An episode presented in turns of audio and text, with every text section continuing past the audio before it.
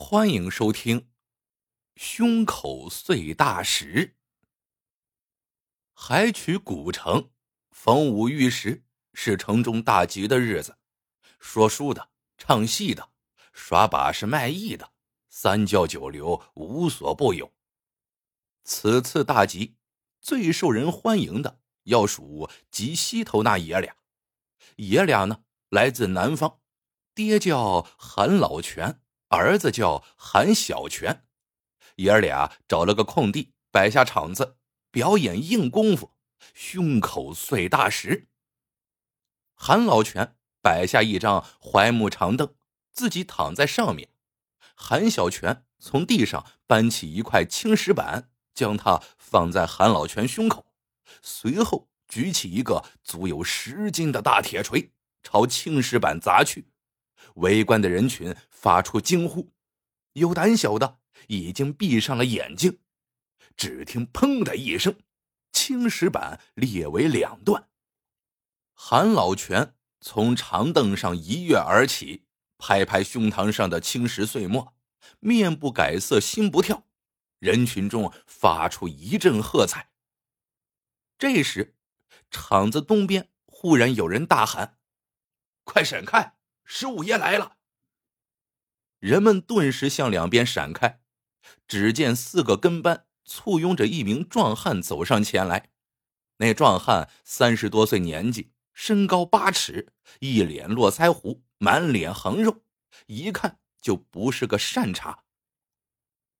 来人叫黄十五，仗着姐夫是兖州知府，欺男霸女，横行乡里，他连海曲县令。都不放在眼中，众人自然是敢怒不敢言。黄十五走上前来，问韩老全父子：“听说你们这两个南蛮子会胸口碎大石？”韩老全说：“大爷，咱们刚才已经表演给各位看了。”黄十五这时候说道：“可大爷，我没看着啊。”黄十五的跟班说道：“还不快表演一个给十五爷看看！”韩小泉上前要与黄十五理论，被韩老泉一把拉住了。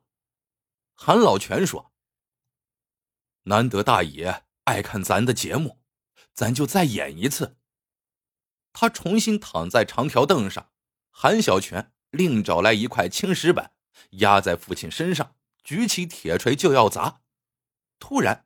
黄十五喊道：“慢着！”韩小泉问：“你想干嘛？”黄十五说：“我来。”说着上前要夺韩小泉手中的铁锤。韩小泉不让，黄十五的几个跟班要上前揍他。躺在长凳上的韩老泉说：“儿子，把铁锤给黄大爷。”韩小泉只好不情愿的把铁锤。递给了黄十五。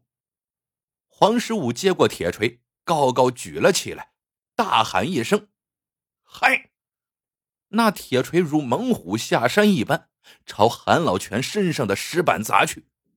围观众人发出一阵惊呼，都想着：这黄十五啊，可太坏了！这样的力道，不光能把石头砸碎，也顺势能把人的内脏给震碎呀！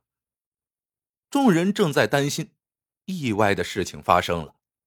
就在铁锤即将落在石板上的那一瞬间，黄十五的手一偏，铁锤擦着韩老全的身体砸在地上。众人松了一口气，可接下来发生的事又令他们惊呼起来。黄十五以迅雷不及掩耳之势，将铁锤举过头顶，猛地砸了下来。就听到“砰”的一声，石板碎成数块。众人担心的看着韩老全，只见他摇摇晃晃的从长条凳上翻身下来，朝着众人拱拱手，张了张嘴，看来想说些什么。不过，从嘴里吐出的却不是话语，而是一口鲜血。韩老全的身体晃了三晃，然后直挺挺的倒在地上，气绝身亡。黄十五从小习武，知道铁锤打在石板上，石板碎了，人却没事，是因为韩老泉练过一种硬气功——金钟罩。铁锤落下的一瞬间，韩老泉将全身之气聚于胸口，抵挡冲击。但这只能保持很短时间。黄十五诚心想让韩老泉死，就先虚晃一招，破坏掉韩老泉的金钟罩，再起一锤，果然很轻易的把韩老泉给打死了。韩小泉扑在父亲身上，放声痛哭。黄十五轻蔑的看了看他，转身欲走。围观的人们发怒了，有的说：“你杀了人。”不能就这么走了，也有的说，光天化日的，你胆敢杀人，还有没有王法？这时，人群后边有人说话了：“哎哎哎，我说，都吵吵什么呢？”众人回头一看，来人是海曲县衙的赵捕头和他手下的几个衙役。韩小泉一看官家的人来了，就扑上前去。哭着将刚才发生的事给说了一遍。赵捕头走上前，陪着笑脸问黄十五：“黄爷，是这么回事？”黄十五说：“别听这些刁民的，我跟这个南蛮子切磋武艺，无奈他学艺不精，才造成误杀。”他这么一说，众人更愤怒了。围成密不透风的人墙，不让黄十五走。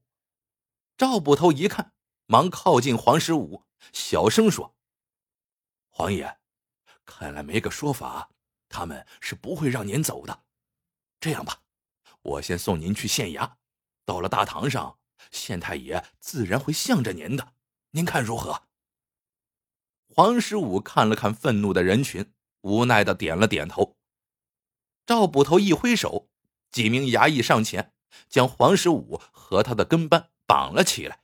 一行人向县衙走去，众百姓不愿散去，一路跟随。还有几个人从附近借了一副门板，将韩老泉的尸体放在上面，也抬到了县衙。海曲县令王胜文升堂问案，黄十五立而不跪。王知县说：“堂下何人？”见了本官，为何不跪？黄十五这时候说道：“你连大爷我都不认识了，那你总认识我姐夫吧？他是兖州知府杨敬仁。”王知县低头仔细看了看，说：“今日本官另有要事，此案择日再审，暂将人犯收押，退堂。”堂下百姓议论纷纷，都说这世道官官相护，韩老泉啊算是白死了。退堂后，王知县让人备轿前往兖州府，说是有急事求见知府大人。杨知府已经知道了黄十五的事，忙让王知县进来。王知县将此事前前后后告知了杨知府。杨知府听完，问王知县。你准备如何审理此案？王知县说：“大人，令七弟当众杀人，惹下众怒。下官思来想去，只有一个办法，既不伤害令七弟，又能平息民愤。”王知县说：“既然韩老泉因黄十五击打胸口的石板而死，那么……”也可以让黄十五在胸口放一块石板，由韩小泉来打，打死了算他为父报仇，打不死也怨不得别人。王知县接着说：“他知道黄十五也练过金钟罩，那韩小泉人小力微，肯定伤害不了黄十五。”杨知府听了，眼睛一亮，说：“好，就这么办吧。”他又补充一句。这事儿，你给我办好了，我不会亏待你。王知县道了一声谢，打道回府。次日，王知县升堂，众衙役押着黄十五等人上堂。大堂外站满了看热闹的百姓。大家都想看看这昏官如何将此事收场。王知县对韩小泉说：“昨日黄十五将韩老泉打死，乃是误伤。本官有个主意，让黄十五在胸口放一块石板，由你来打。打死了，算是你为父报仇；打不死，也怨不得别人。你看如何？”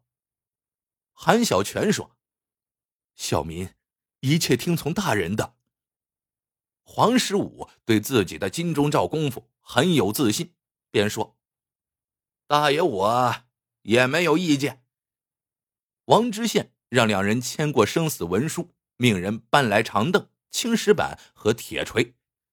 黄十五脱了衣服，露出结实的肌肉，躺在长凳上。一名衙役。将青石板压在他身上，韩小泉将铁锤高高举起，猛地砸下来。可能是韩小泉人小力微的缘故，那青石板竟然没有碎。衙役把青石板从黄十五身上搬下来，黄十五从长条凳上翻身跳起，拍了拍自己的胸膛，不禁哈哈大笑。王知县对韩小泉说：“黄十五。”已被你打了一锤，可没有受伤，你可有不服？韩小泉说：“愿赌服输，此事我不再追究了。”王知县说：“既然如此，那本官就结案了。”围观的百姓发出阵阵怒骂，无奈的散去了。不料就在当天晚上。黄十五去酒楼喝酒压惊，酒至半酣，突然觉得腹中剧痛，吐出数口鲜血，接着扑通一声栽倒在地。他的手下忙将他送至附近医馆。大夫试了试他的脉搏，又翻了翻他的眼皮，摇摇头说：“唉，回去准备后事吧。”而此时，韩小泉。正和他的父亲韩老泉一起走在回老家的路上。什么什么什么？韩老泉没死？是的，韩老泉呀，确实没死。不但没死，就连一根头发丝儿，哎，都没伤着。原来，王知县上任之后，翻阅前人留下的卷宗，看到了很多百姓的状子。都是状告黄十五欺男霸女、横行霸道的。王知县品性正直，如何才能除去这个恶霸？他陷入了沉思。后来，王知县听说这黄十五从小习武，喜欢卖弄，只要集市上有耍把式卖艺的，他都要上前与人家比试一番。为此呢，打伤打残了好几位武士。于是。王知县定下一计，他请来气功了得的韩家父子，让他们在集市上表演胸口碎大石。黄十五果然上当了，他使坏，想害韩老泉的性命。幸好韩老泉早有准备，一直用硬气功罩体，黄十五那重重的一锤才没能伤着他。按照王知县的谋划，韩老泉。将事前藏在嘴里的血袋咬破，喷出一口鲜血，直挺挺倒地，让众人以为他被打死了。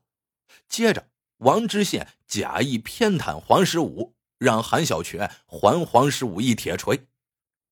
别看韩小泉才十八岁，可他从小就跟着父亲练武，尤其擅长隔山打牛的功夫。韩小泉。击打黄十五身上的青石板，石板没碎。黄十五表面看来也没有什么事情，但他的内脏已经受伤，当晚就吐血而亡了。事后，兖州知府杨敬仁还以为小舅子是饮酒过量而死，也就没有追究此事。王知县用妙计除掉恶霸的故事，在海曲县广为流传。一直传到了现在。故事到这里就结束了。喜欢的朋友们，记得点赞、评论、收藏。感谢您的收听，我们下个故事见。